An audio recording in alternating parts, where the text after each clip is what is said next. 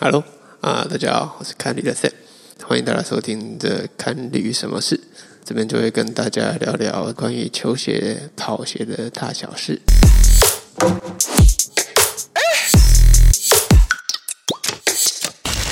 啊，为了这第一次录音呢，我还特别去翻出这 PC Home 的购物清单来看了一下。啊，最主要就是因为。啊，这个麦克风啊，应该就是我这史上买的东西最久没开箱的记录。但是应该还好哈，像我就认识有朋友买了鞋子藏在货车厢一年都没动的记录。啊，那时候想说啊，买了应该就会录吧，结果还是可以给我硬拖拖到了现在。不过没有关系，其实在这个球鞋史上最会拖的东西，应该不只是我啊，包含今天想要聊的几双鞋子，像是这个九九零 V 六啊，像是 Kobe 啊，啊，都是等了很久才让大家有机会能够开箱。那先从 Kobe 八开始聊起，好，Kobe 八在看旅热门到什么程度呢？光是八月二十一号这个礼拜啊。七天里面就有五天相关新闻是看你整个网站浏览量最高的。不过我们仔细看一下，其实除了 Kobe 八的上市消息以外啊，Kobe 八的鞋舌瑕疵，还有致敬 Kobe 的 LeBron 八刻制版，也都是引起了相当广大看女网友的注意。呃，Kobe 八对我来说，我觉得在当初推出的时候看到它是有觉得有一种返璞归真的感觉啊。最主要是前面这四代、五代、六代、七代，一路这个从破天荒的低筒开始，然后一路延伸到 Kobe 七代，就打造出一个完整的系统，自己可以调配高筒、低筒以外，还有各种的气垫可以挑选。那 Kobe 八的出现期开始会觉得，诶，怎么好像有点客气？毕竟前面 Kobe 七代的设计相当的强势。那这次选择 Kobe 八来展开这一系列的 Kobe 产品线，我自己觉得是心头一惊。最主要是老大当年穿着八代打到阿基里斯腱断掉的画面，我想大家记忆犹新。不过 Kobe 厉害就是厉害在他面对这种伤痛打掉重练的企图心跟意志力。我相信是所有人都感到非常敬佩的地方。Nike Pro 系列又何尝不是一种怕等球个电动用的感觉？简单来说，Nike Pro 就是要外面长得一模一样，里头得要想出新花样。我一开始也很好奇啊，到底谁这么大胆子，敢在老大的鞋子上动土？那我就在 Nice Kicks 上面看到 Gerald Flores 提供的一个小故事，这边也跟大家分享一下。就我们一般人来想啊，诶，有人要复刻我的鞋子，通常就是很开心的 say yes。在二零一四年，那是一个 Kobe 鞋都还没开始复刻的年代，Nike 那时候的设计，那篮球鞋类设计总监呢，Toliver，嗯，据说他就带着两双这精心打造的 Kobe 一代复刻版啊，就高高兴兴的跟 Kobe 开会啊。好了，其实有没有高高兴兴的，我是不知道啊。但是照这个想象起来，画面应该跟这《Air》这个电影里面有一点像吧。呃，总之，呃，托里文那时候带了这两双 Kobe 一代复刻版，就是想要给 Kobe 老大一个惊喜。只是没想到老大看到了这个复刻版的 Kobe 一代，眉头一皱，他就说：“嗯，我不要 retro，no，no retro。”我要 Pro 错，那托里我也是花了好大的力气才从震惊里面恢复过来。啊，不 re 错就算了，什么是 Pro 错？哈，没天啊鬼！所以有时候啊，这个不管是球员啊、设计师啊，好像就是总是有那一种韧性，特别的吸引人。有这种韧性，他们才能够呃，也不要说是为所欲为啦，但是就是能够看到个人意志力的展现。那有个性的东西，我觉得那才酷。那有个性的东西，我们才看得到自己心里面的想法的投射的展现。那有时候也是我们自己在看鞋子的时候，很想要找到的那个，这叫 alter ego 啊，就是另外一个自我。有时候穿上鞋子啊，也不要说自己打的像 Michael 就等像 Kobe，但是穿上去之后，我那一个 mentality，Kobe 这个曼巴精神上升啊，我们有时候好像就是想要这样子的一个 moment 吧。话说回来，这其实另外一个品牌，其实另外一个设计师，他也是相当的任性。这边要聊的就是最近 Double Taps 这跟 New Balance 合作的九九零 V 六鞋款。New Balance 大家也知道啊，这应该就是全世界吧，现在唯一还在美国本地生产球鞋的一个公司。那在美国生产球鞋，跟台积电去美国生产晶片，哪一个比较困难？我是不太知道了。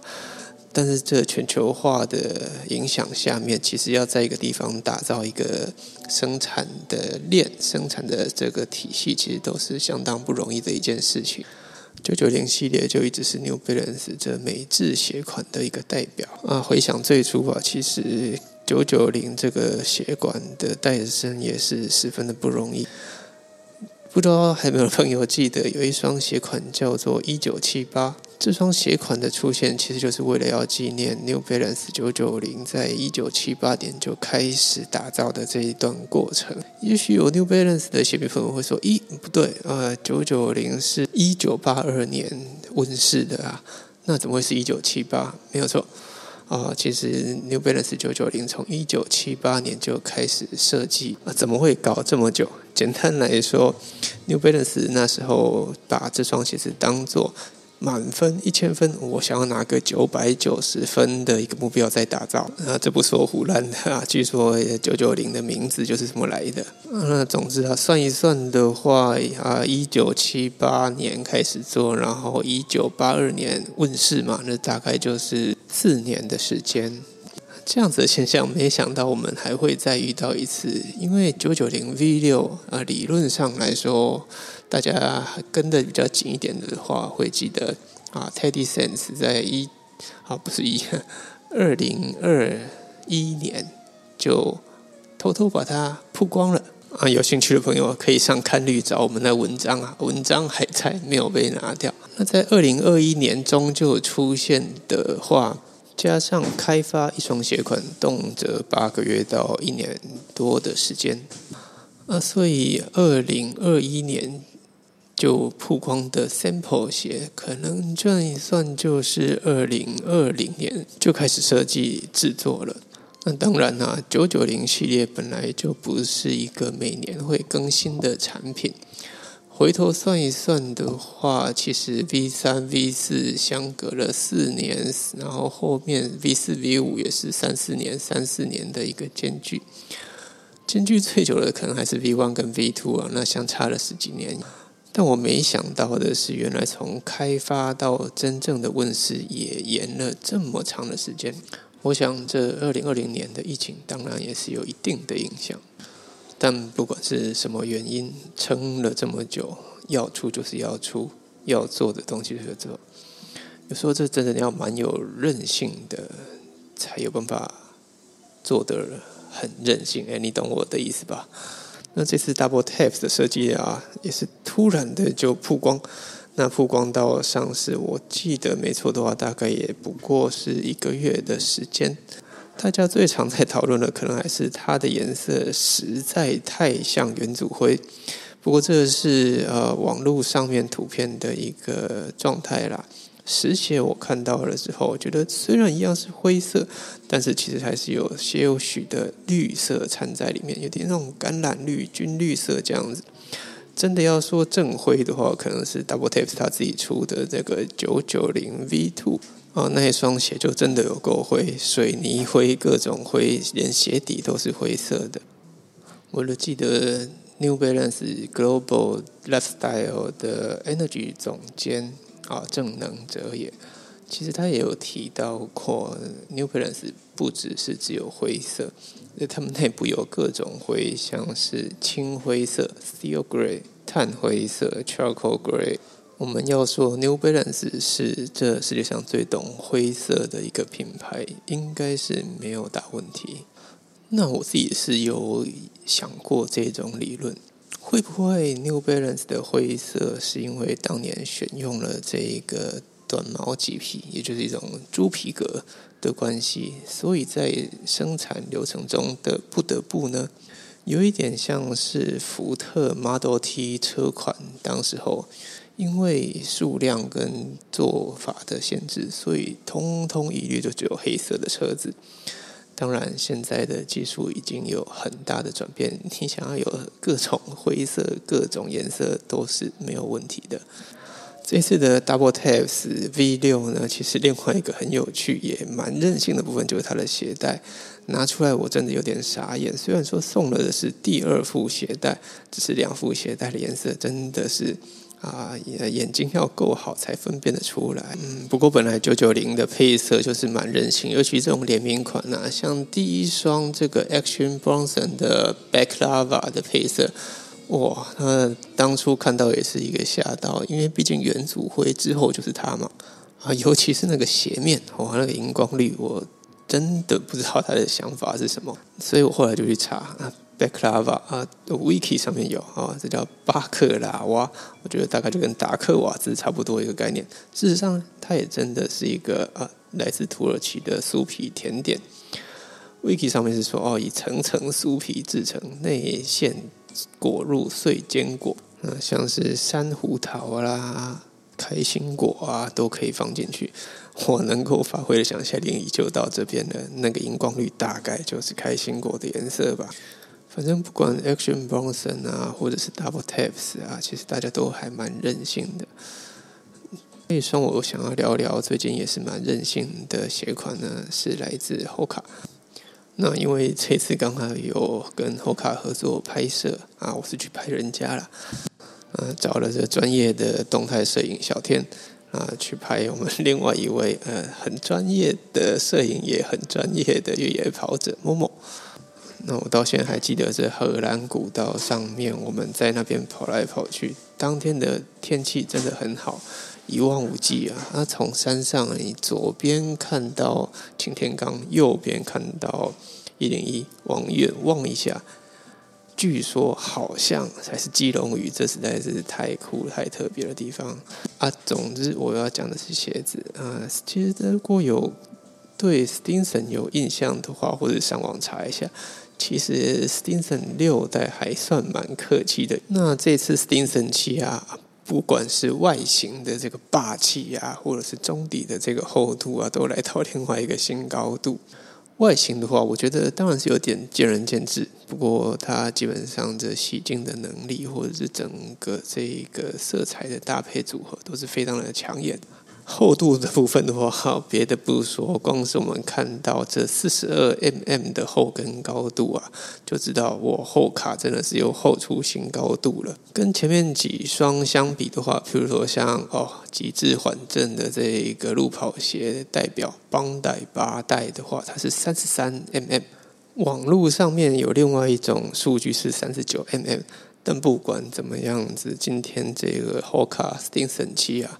他身为一双越野跑鞋，居然做到了四十二 mm 这个后跟高度，相当惊人。那我也问了一下当天的我们 model 某某啊，他其实也有聊到说，这个厚度其实一开始的确会觉得，呃，在越野跑这个相当多不稳定的地形里面，该怎么样子去适应它，但发现好像没有想象中那么不稳。